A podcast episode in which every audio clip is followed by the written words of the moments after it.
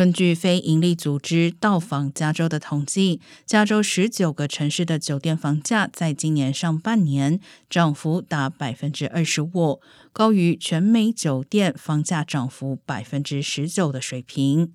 涨幅最大的城市是旧金山，今年前六个月涨幅达百分之六十五。但若以房价排名，酒乡 Napa 高居第一。今年前六个月，酒店房间平均要价每晚五百零一元，涨幅达百分之二十二。不过，酒店开发商对前景似乎持悲观态度。阿特拉斯酒店集团资料显示，加州今年上半年有一百一十六座酒店，共一万五千九百五十八个房间正在新建，比去年减少百分之十二。